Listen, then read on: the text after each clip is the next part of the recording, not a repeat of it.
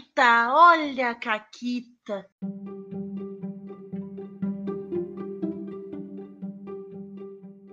Olá, bem-vindos a mais um Caquitas. Que isso, tá roubando? Tô roubando. Que absurdo.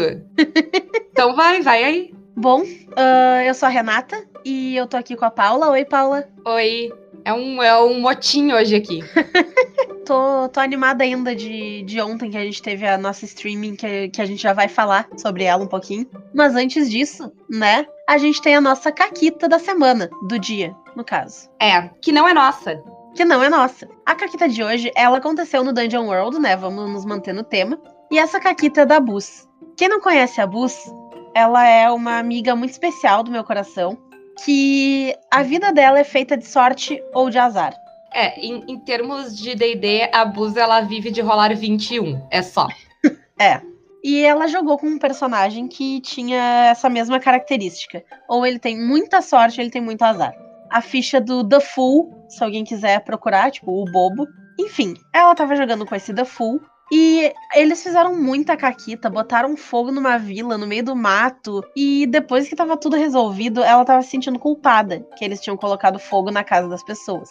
Então ela foi ajudar a reconstruir. Renata, a gente botou fogo na casa das pessoas e depois, para apagar o fogo, a gente alagou a casa das pessoas. É verdade, vocês causaram uma enchente depois de botar fogo. É verdade. E ela, né, ficou se sentindo culpada e resolveu ajudar a construir a casa das pessoas. Então ela foi para lá, pro terreno que estava abandonado, porque ele tinha sido incendiado e logo em seguida alagado. E ela usou um poder que ela tinha, que ela conseguia invocar objetos. Mas ela tinha uns poréns nesses objetos aí.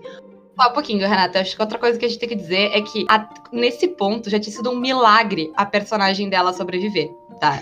Ela quase morreu diversas vezes e a gente tinha acabado a sessão e a gente tava num coisa de tipo, eu não acredito, todo mundo sobreviveu, que incrível. E aí a Bus resolveu que ia fazer, que ia ajudar as pessoas. Sim, foi inacreditável. O poderzinho dela lá de invocar as coisas, ela sempre tinha três coisas que ela podia acertar duas e errar uma. Ela podia invocar a coisa certa, no lugar certo. E qual era o outro negócio? Hum, não me lembro, mas eu posso achar a ficha do The Full aqui. Tá, dá uma olhada aí e aí tu me diz.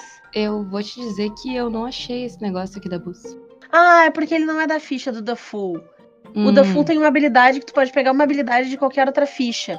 Ah! E, ela, e era uma habilidade de outra ficha que ela pegou, e era isso aí. Então vocês nunca vão saber, porque a gente também nunca vai saber, nem nunca vai lembrar. É, a gente nunca vai lembrar. Mas era, eram, eram três coisas. Era o negócio certo, no lugar certo, talvez na hora certa. Não, não sei. E aí ela foi lá e resolveu que ela ia invocar os materiais para construir essa, essas casas que, ela, que tinham sido destruídas. E ela errou miseravelmente. Então, o que acabou acontecendo com ela foi que sim, ela conseguiu invocar os materiais. No lugar errado, que foi no caso acima da cabeça dela. E ela foi soterrada pelos materiais sozinha no meio da puta que pariu e morreu ali, porque ninguém achou ela. E ninguém voltou pra lá.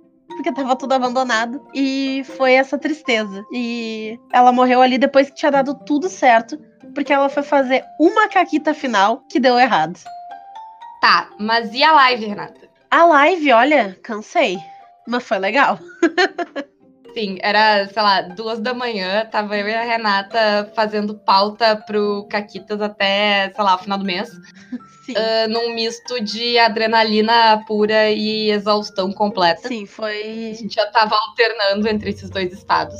É, eu, eu só tenho metade das lembranças do, do que aconteceu ontem às duas da manhã. Não lembro de todas as coisas, não. Mas a live foi muito boa. A gente conseguiu montar a ficha de Dungeon World com três dos nossos jogadores. E fizemos boa parte da criação do mundo também. Veio bastante gente nos assistir, o que nos deixou muito feliz. Isso, a gente não tava com grandes. A gente tava, tipo, com muita expectativa. A gente tava com expectativas, né? É, bem. Eu achei que ia ter, assim, no máximo umas quatro pessoas nos assistindo. E, e, na maior parte do tempo ficaram 20 pessoas, mais ou menos, assistindo a nossa transmissão. Então foi muito legal. O pessoal participou bastante. Sim, eu fiquei cuidando do chat, foi bem divertido. Aliás, eu tive uma ideia para quando a gente for jogar, que eu vou te dar aqui na live. Se tu não discordar, eu vou cortar fora depois. Tá. Porque o grupo tá com um navio pirata. Isso. do capitão João Arpão. João Arpão. No futuro a gente conta mais pra vocês disso. Mas eu acho que o chat devia ser o João Arpão e a tripulação dele. Hum, acho legal. E eu acho que o modificador deles varia de acordo com quantas pessoas tem no chat. Tem 18 ou mais, eles têm 3. Justo. Baixa 16, 2. E assim vai indo. Acho legal, acho legal. Gostei. O chat, então, vai jogar de João Arpão e sua tripulação. Eles todos têm nomes ótimos que rimam com ão. Sim. Era a Débora Facão, a Ana Canhão, Isso. O o esfregão, Esfregão que ninguém sabe o nome. e o Jorge, que ninguém gosta. Tem mais, eu acho. Tem o Pumba Timão. Tem o. Enfim, gente.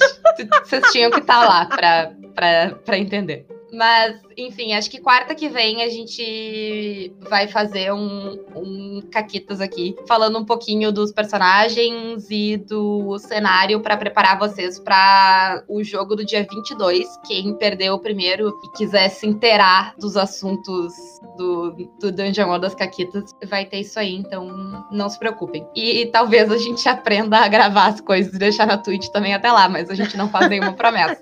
É um aprendizado, gente. Tudo é um aprendizado. Tudo é um aprendizado. Foi, eu acho que assim, ó, considerando que a gente não sabia direito o que tava fazendo, entendeu? A gente nunca tinha feito nada remotamente parecido. Deu tudo certo. A live não trancou. Sim, foi ótimo. Foi perfeito. Todo mundo pôde participar. O chat pôde participar. A gente fez tudo que a gente se propôs a fazer. Então, assim, ó, É inacreditável.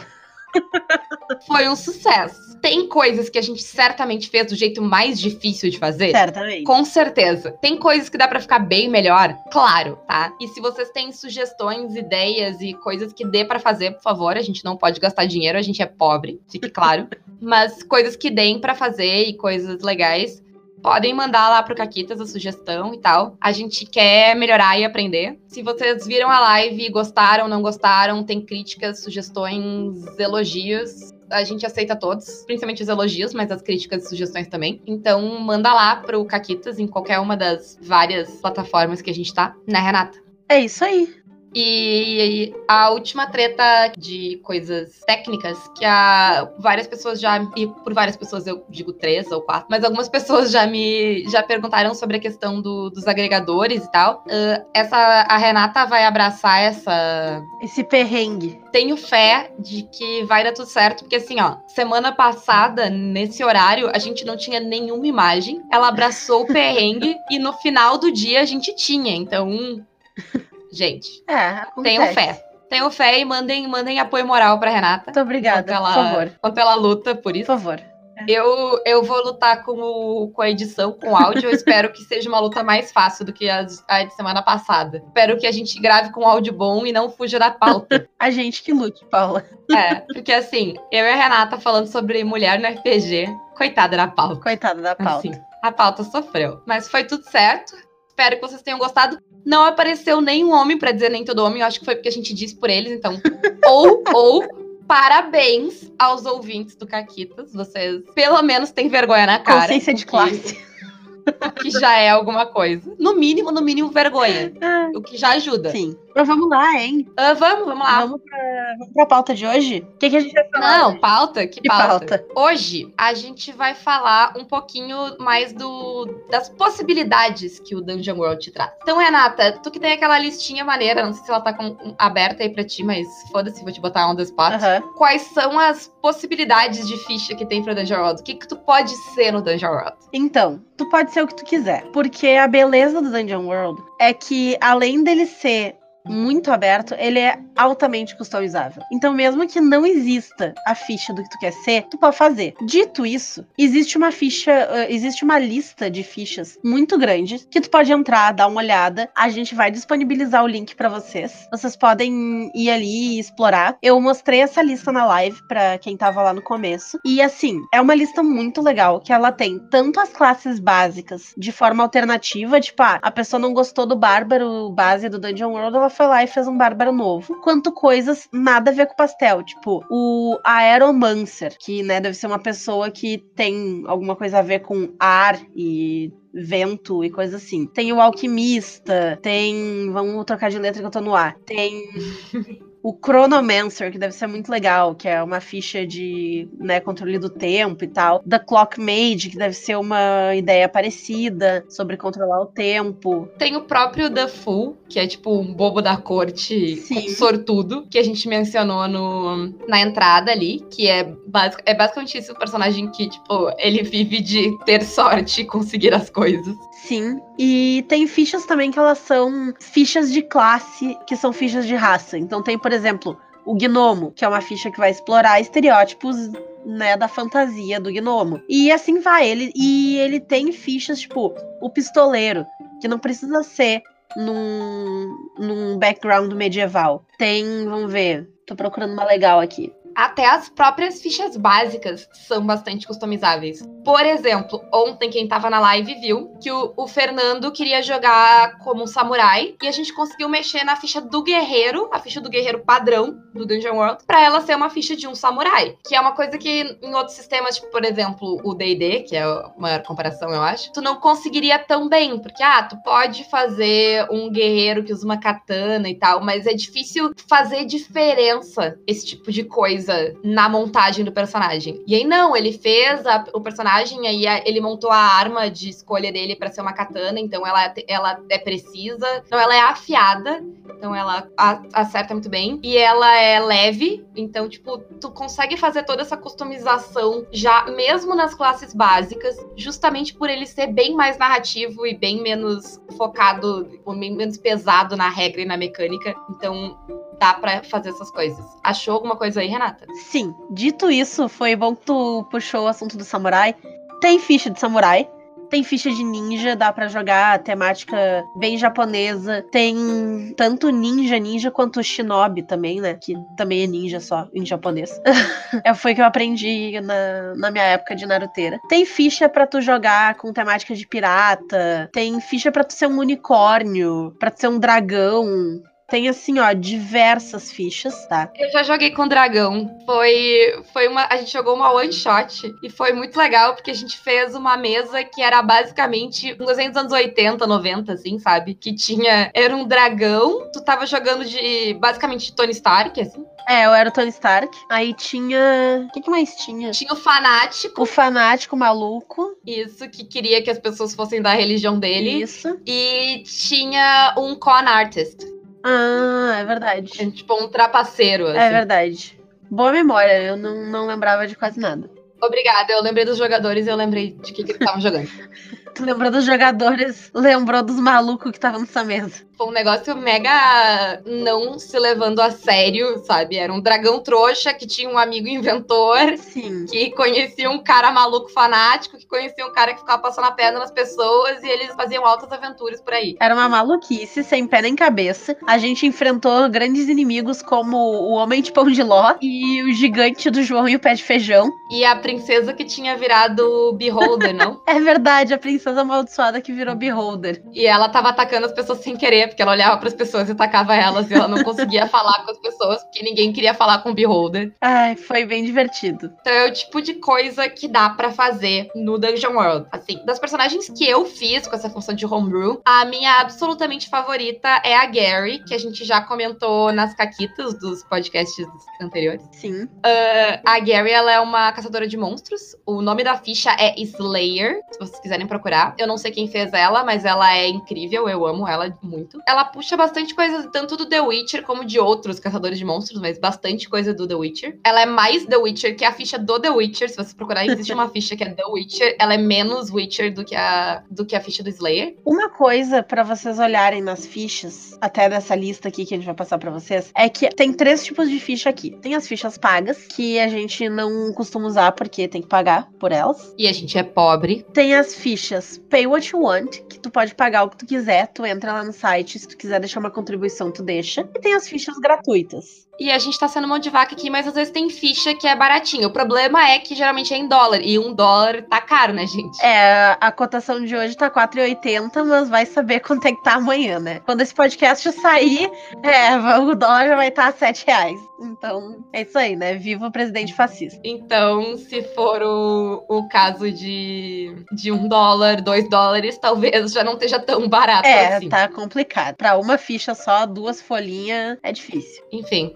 Provavelmente eu vou cortar, porque a gente tá muito tempo falando da cotação do dólar. Deixa meu coach do presidente. Tá bom. A Paula comentou que ela gostou muito da ficha da Gary. E eu gosto muito da ficha da Iena, que é a esposa da Gary, que também é homebrew. E ela é muito, muito, muito legal. Ela é uma bruxa por pacto, né? Esse, tipo, estilo Warlock, assim. E é bem divertido de jogar com ela. Como a gente comentou em outros podcasts, eu invoco vários demônios que me ajudam muito. Além de ter várias magias de controle de mente, comandar outros personagens. Que ela não usa, porque ela usa magia de evocar demônios. Eu já usei várias vezes, tá? Mas hoje realmente os demônios estão me ajudando muito mais do que qualquer outra coisa. E a gente gosta muito de fazer fichas homebrew. Sim, é muito divertido. Para um aniversário da Renata, a gente, a gente fez quatro fichas para jogar um cenário de princesa da Disney. Sim. Então a gente fez a, fi a, ficha da princesa, a ficha do príncipe, a ficha do companheiro animal e a ficha da, da fada madrinha. Mas pensem nesses uh, nomes como, tipo, arquétipos. A princesa ela não precisa ser mulher, por exemplo, e o príncipe não precisa ser homem. E o companheiro animal pode ser qualquer animal. E a, a fada madrinha não precisa ser uma fada. Ela é uma entidade mágica mentora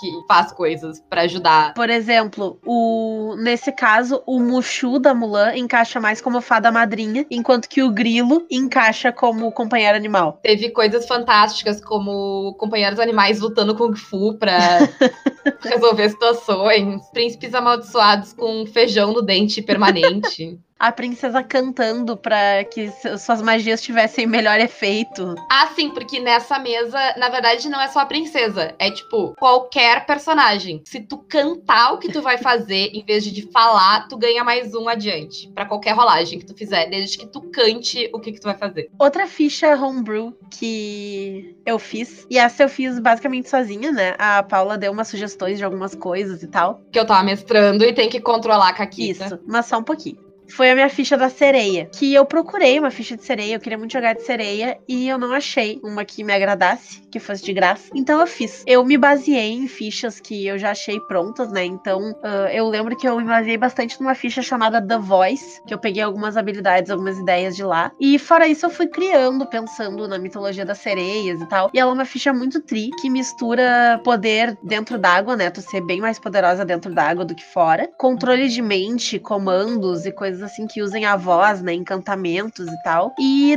dano no sentido monstruoso, assim, pensando mais numa Siren do que numa sereia tão fofinha, estilo Ariel, assim. É, e ela é muito divertida de jogar. Aproveita e escolher uma pauta aí e já conta que cenário que essa sereia tá jogando. Então, a Arista, ela joga num cenário muito legal, em que todos os seres que não são humanos foram subjugados pelos humanos no passado. Os humanos, eles costumavam ser uma tribo nômade. Eles foram os primeiros a descobrir o metal. Na verdade, né, eles roubaram isso do Manã. E eles dominaram o mundo com esse metal, porque ninguém mais tinha arma de metal e eles subjugaram basicamente todas as outras raças. Os Jin conseguiram meio que se esconder e tal, porque eles eram muito poderosos. As sereias migraram e foram para um oceano onde os humanos não alcançam elas, mas a grande maioria das raças se tornou escravas dos humanos. E os três personagens que jogam essa mesa é uma. Ela é uma meia elfa, né? Bah, eu não sei agora se a Sara é elfa ou meia elfa, mas ela pode nos corrigir. Ela aí. pode nos corrigir aí, mas eu acho que ela é uma meia elfa. O Fred tá jogando de orc, que é o que o coração dele sempre diz pra ele fazer. E eu tô jogando com a sereia. E ele é um orc comandante, ele tem, tipo, uma pequena, um pequeno exército orc. Assim. Isso,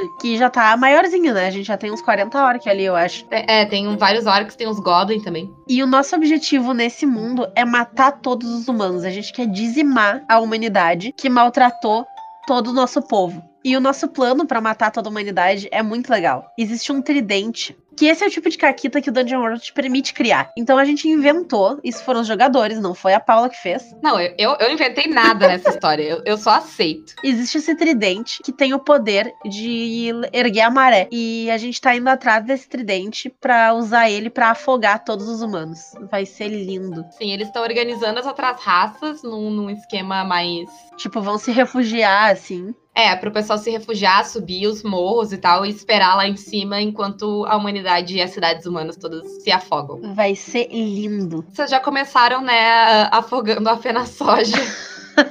Sim. Na última sessão, eles, eles foram num lugar lá de latifúndios. E aí era. Tava acontecendo a feira, que obviamente era a Fena Soja. Quem não é aqui do Rio Grande do Sul, eu não sei se existe essa cultura das feiras do interior sobre produtos agropecuários. Mas aqui existe isso. É um evento muito grande na, nas cidades do interior. Quem tiver curioso e quiser dar uma olhada, procurem aí o Sojito, que é o mascote da Fena Soja. Ah, não sei se o Sojito existia, de verdade a gente inventou ele, porque existe o Arrozito. Olha, eu acabei de colocar no Google aqui Sojito e eu tô vendo um negócio tenso. E aí essas feiras, elas têm shows, elas têm, assim, uh, exposição de maquinário, de produto, tem, tem toda uma questão de business, mas tem comida e parque de diversão e shows nacionais para as pessoas da cidade que, tipo, nada acontece nessas cidades, então... É. Uh, e eu posso falar porque eu tenho lugar de fala, eu sou do interior, eu posso falar, eu posso chinelhar. A Paula já foi rainha do Rosito. Mentira, nunca foi rainha do Rosito. Nem existe uma rainha do Rosito, inclusive. Existe uma rainha da Fena Rosa. Ó, viu só? Me corrigiu no título dela. Uh, enfim, aí eles decidiram que tinha isso. Eles fizeram todo o line-up de shows. E eu preciso contar pra vocês o meu, o meu show favorito. Que era o show da Joelfa tá? E aí eles destruíram uma barragem lá para alagar tudo. E eles destruíram essa barragem durante o show da Joelfa. Então a Joelfa estava se apresentando. Foi, foi ao som de, de Joelfa. Isso. O, o, o latifundiário principal da cidade era o Antônio Fagundes na sua versão Rei do Gado. Meu Deus. E a cena toda aconteceu ao som de Joelma cantando. E a parte mais bonita é que terminou a cena quando eles conseguiram fazer tudo que eles queriam e, tipo, e eles iam fugir pro barco deles. Eles salvaram a Joelfa, porque, Renata? Porque ela é elfa, né? Exato. E eles matam humanos. Exato. Só que a Joelfa, ela só saiu quando ela terminou de cantar a música, porque ela é muito profissional. E a cena acabou no exato instante em que a Joelma deu a última virada de cabelo e acabou a música. Foi não foi, não foi nem planejado, assim, foi só um timing muito incrível. Ah, foi só, assim, o destino. Sim. Enfim, então esse é um dos cenários que a gente tá jogando. O cenário que a Gary e a Iena estão jogando é um cenário pós-apocalíptico, em que existe esse item que vocês já ouviram falar, a flor de lótus, que a Iena tem e não quer dar para ninguém. Minha flor. Que ela pode ressuscitar pessoas e tal, mas tem um custo para isso. Tem uma chance em seis, né? É, é que a gente rola, na verdade, não é bem uma chance em seis. Vai sempre dar merda, e o tamanho da merda depende de quantas pétalas da Lotus caem depois que ela é usada. Isso, aí a gente rola e às vezes dá uma coisa pequenininha. A, a, gente já usou e deu uma consequência pequena que a gente ainda não sabe bem o que, que é. Tem doença de sombra matando as pessoas. Tem gigantes saindo de onde eles viveram a vida toda pra, tipo, atacar as pessoas mais ao sul. Então tem algumas mini tretas acontecendo assim que a gente pode ou não ser é. culpada por isso. Na verdade, é a hiena. Eu não tenho nada a ver com isso, eu nem sei como a flor funciona sai daqui. Tem aquela civilização super tecnológica também no embaixo da Terra. É uma mistura muito louca de mundo pós-apocalíptico, porque existia um mundo anterior, existia uma civilização muito avançada anterior, uh, anterior à nossa, cujas cidades estão no subsolo e a gente achou alguma delas. E tem uma uma inteligência artificial muito louca lá que sempre quer nos matar. Ele é um mundo escuro. Ele não tem sol, quase. É. A gente não enxerga a cor roxa a gente não enxerga a cor roxa. então, mas a Lotus é roxa, a né? A Lotus é roxa e a gente não consegue ver a cor dela certa. A gente vê alguma outra cor, sei lá, um azul de repente. Porque não existe roxo no mundo. É. Esse, é, esse é o esquema. Não existe mais roxo no a mundo. A gente chegou nessa, nessa conclusão porque, ah, como o mundo é escuro, não sei o que nos olhos, folículos, sei lá o que, não se desenvolveram e, é, e aí a gente não vê a cor roxa. É, mas eu, eu, acho muito legal que esse tipo de coisa é orgânico e vai se formando. E aí, daqui a pouco, o mestre faz uma pergunta, tipo, ah, por que que tem esse negócio que tá aqui no canto? E um jogador cria um negócio bizarro, assim, fora da casinha, e todo mundo fica tipo, bah! Aquilo se torna a realidade da mesa e acaba criando um negócio muito legal. A gente vai contar essa história num dos programas futuros, que uma vez aconteceu de o mestre, que é o Fred, perguntar um negócio pra Renata e a gente precisou de três sessões para sair da pergunta que ele fez pra Renata. ah, a gente jogou uma vez, eu joguei uma one shot que a gente fez um negócio meio Indiana Jones, assim, também. Dentro de uma pirâmide. Ah, é verdade, é verdade. Foi bem legal também. A gente, eles, eles fizeram vários puzzles. Eu tenho que contar uma história disso aí, tá? Porque eles estavam jogando, eram três pessoas adultas jogando. E um pré-adolescente, que acho que o Chico devia ter o quê? 12, 13? Não, menos. Ele tá fazendo 13 agora. Ele tinha 11 pra 12. 11 pra 12, aí. pode ser. Ah, é bom que eu não botei a idade dele pra baixo, que ele ia se ofender comigo. Ou não, não sei se ele escuta. não deve escutar, porque é muito não cool assistir programa de RPG de, das amigas da tua mãe, assim. É verdade. Mas enfim, eles entraram na pirâmide e tinha tipo um puzzle lá. E era um esquema de tipo um enigma. Me alimente, eu vivo, me dê de beber e eu morro. E embaixo disso tinha tipo um, um negócio de cerâmica, tipo um, um formato de prato, assim. E aí ficou os três adultos. Sério, as loucuras que eles falaram era inacreditável. Eles pensaram milhões de coisas, fizeram mil teorias malucas insanas, até que a criança de 11 anos vira, na maior calma, fala: Gente, é pra botar fogo? E aí ele pegou e botou fogo no negócio que tava lá, tipo, tinha tipo um pratinho assim pra tipo fazer, sabe, uma pira. Aí ele botou fogo e a porta abriu, obviamente. E foi isso, só queria contar essa história. Teve um cenário também que eu joguei, que na verdade não foi o cenário inteiro, mas foi um momento que deu uma caquita muito grande. E os jogadores foram parar num lugar que eles não deveriam ter parado. E eu tava tipo, meu Deus, eu não pensei em nada sobre isso. Eu tava mestrando Dungeon World. E aí eu parei assim, bah, mas eu acabei de assistir uma série que era um negócio faroeste, assim. E eu peguei, bom, vou a partir disso aí. E até então, a mesa tinha sido um negócio mais voltado pro medieval e tal, mas a gente não tinha colocado limitações. Eu coloquei arma de fogo no negócio e era essa essa cidadezinha afastada de tudo, meio abandonada e tal, bem estilo velho oeste, e eles acabaram se metendo numas treta de cowboy, sendo que não tinha nada a ver com o pastel do resto das coisas que eles estavam jogando, assim, foi bem divertido. É, e tem os cenários também que a gente ainda não jogou, mas a gente vai jogar. Eu, assim, no meu coração, eu tenho muita, muita vontade de jogar um cenário de Dungeon World com o universo do Neverwhere do Gaiman. Eu fiz uma das fichas já, eu fiz a ficha do Marquês. Quem leu sabe do que eu tô falando. Pra quem não sabe, o Marquês, ele é meio que. Ele tem esse casaco, que é um casaco muito bonito, que impõe respeito. Ele tem. Nesse casaco também tem muitos bolsos. E esses bolsos têm muitas coisas que ele usa pra resolver os- as tretas que ele se envolve. Só que, tipo, são realmente muitos bolsos e alguns bolsos que ele nem lembra que estão lá, ou às vezes ele lembra, mas ele não consegue achar o bolso, porque ele não lembra onde o bolso tá. Então, é, ele tem toda uma mecânica de, tipo, ah, tentar conseguir, tipo, ah, eu preciso de tal coisa, tentar achar onde nos bolsos ele consegue aquela coisa. E ele também é um cara que faz muitos favores pras pessoas e depois cobra esses favores. Mas a ideia do Marquesa tá sempre no positivo. Ele sempre quer que as pessoas devam favores pra eles e ele nunca deva favores pras pessoas. Que é outra coisa também que eu fiz na ficha, na mecânica pro nível 1, assim. Mas eu quero muito fazer ah, os outros personagens e terminar essa ficha do Marquês pra jogar um dia. E é, tipo, muito legal. Quem não leu Neverwhere, eu recomendo. É, em português chama Lugar Nenhum, desculpa. E quem leu e gostaria de jogar, põe pilha lá pra um dia eu tirar a- essa ideia do papel. Eu quero. Mas qual é o outro cenário que a gente que a gente quer muito jogar, Renata? Qual é o outro cenário? Não sei. Como assim, Renata? O que, que a gente assistiu em aula e a gente descobriu que era perfeito Ah, sim, eu sei. para uma sessão de RPG? Então, vocês já viram a Dora, a aventureira? A gente queria muito fazer ah, jogos de Dungeon World no cenário da Dora. Por quê? Pra quem não viu o episódio da Dora, como é que ele funciona? A Dora sempre precisa ir do ponto A pro ponto B. Ela tem que chegar em algum lugar. E aí, pra chegar nesse lugar, ela tem que passar, porque são mais dois lugares, né?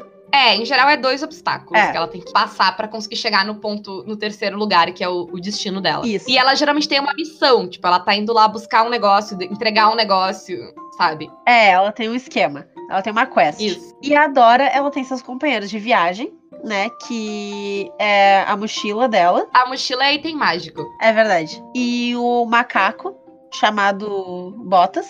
Ela também tem o primo dela, o Diego, que pode ser um personagem. Isso. E tem o personagem mais legal de todos, que é o Raposo. Isso. Quem é o raposo, Renata? O Raposo, ele é, na verdade, a vítima de toda a história da Dora, porque ele é sempre escanteado. E ele tá sempre tentando fazer alguma coisa pra chamar atenção, pra que as pessoas se tornem amigas dele. E ele rouba as coisas, mas, tipo, claramente ele só tá roubando as coisas pra chamar atenção. Porque ele rouba coisas que ele, claramente, sendo uma raposa, não ia precisar. Coitado. Ele só pega aquilo porque ele, ele precisa muito de atenção e ninguém dá atenção pra ele. Raposo é um incompreendido. Coitadinho. Mas, como a gente falou, isso da Dora, dela ter uma quest, ela tem que ir pra um lugar, ela tem obstáculos, é muito uma estrutura de uma sessão fechadinha de RPG, assim. Inclusive, se um dia a gente for jogar, a gente vai pegar, tipo, um episódio de Dora e fazer. A gente vai jogar aquele episódio, assim. então, é muito fácil de adaptar, assim. E isso é uma coisa bem legal do Dungeon World, porque ele é um sistema que tu pode jogar com criança. Tu pode, se tu tem filho, sobrinho, uma galera mais novinha que quer jogar, tu pode fazer bem pra criança mesmo. Ele é um sistema super simples e criança é mega criativa. Sai umas coisas muito legais jogando com criança no Dungeon World. Deixando bem claro que a nossa ideia de jogar Dora é pra gente mesmo, mas, tipo, dá para jogar com criança, mas a gente quer fazer pra gente. E diz aí também se vocês querem jogar Dora Aventureira, vai ser ótimo. E era isso, eu acho, né? Era isso. Por hoje é só, pessoal. A gente tá se encaminhando para encerrar as coisas, assim, do, do Dungeon World. A gente vai falar um pouquinho sobre a, sobre a live, sobre a nossa sessão também, mais pra frente. Mas. Mas, é. É. Uh, nos enrolamos tudo. Isso. E para quem quiser saber, as próximas lives é no dia 22 o primeiro jogo e no dia 5 o último. Isso. Então podem botar no calendário de vocês aí quem perdeu a primeira porque não confiem nas capacidades de gravação nossa. Então é, é, é aquela coisa, né? Tem que estar tá lá. Exatamente. A gente vai tentar, mas não promete. e para quem tá interessado em saber o que aconteceu na live e não pôde ver, no podcast da quarta-feira, dia 18, vai sair um resumo do que aconteceu um pouco sobre os personagens e o mundo e tal que eles criaram. Vão estar tá saindo algumas coisas sobre isso também no Insta, no Twitter, que a gente vai mostrando algumas coisas aí. Nos segue lá, Caquitas Podcast. E é isso isso, certo? E era isso. Tchau para vocês. Beijo e até o próximo. Beijinhos.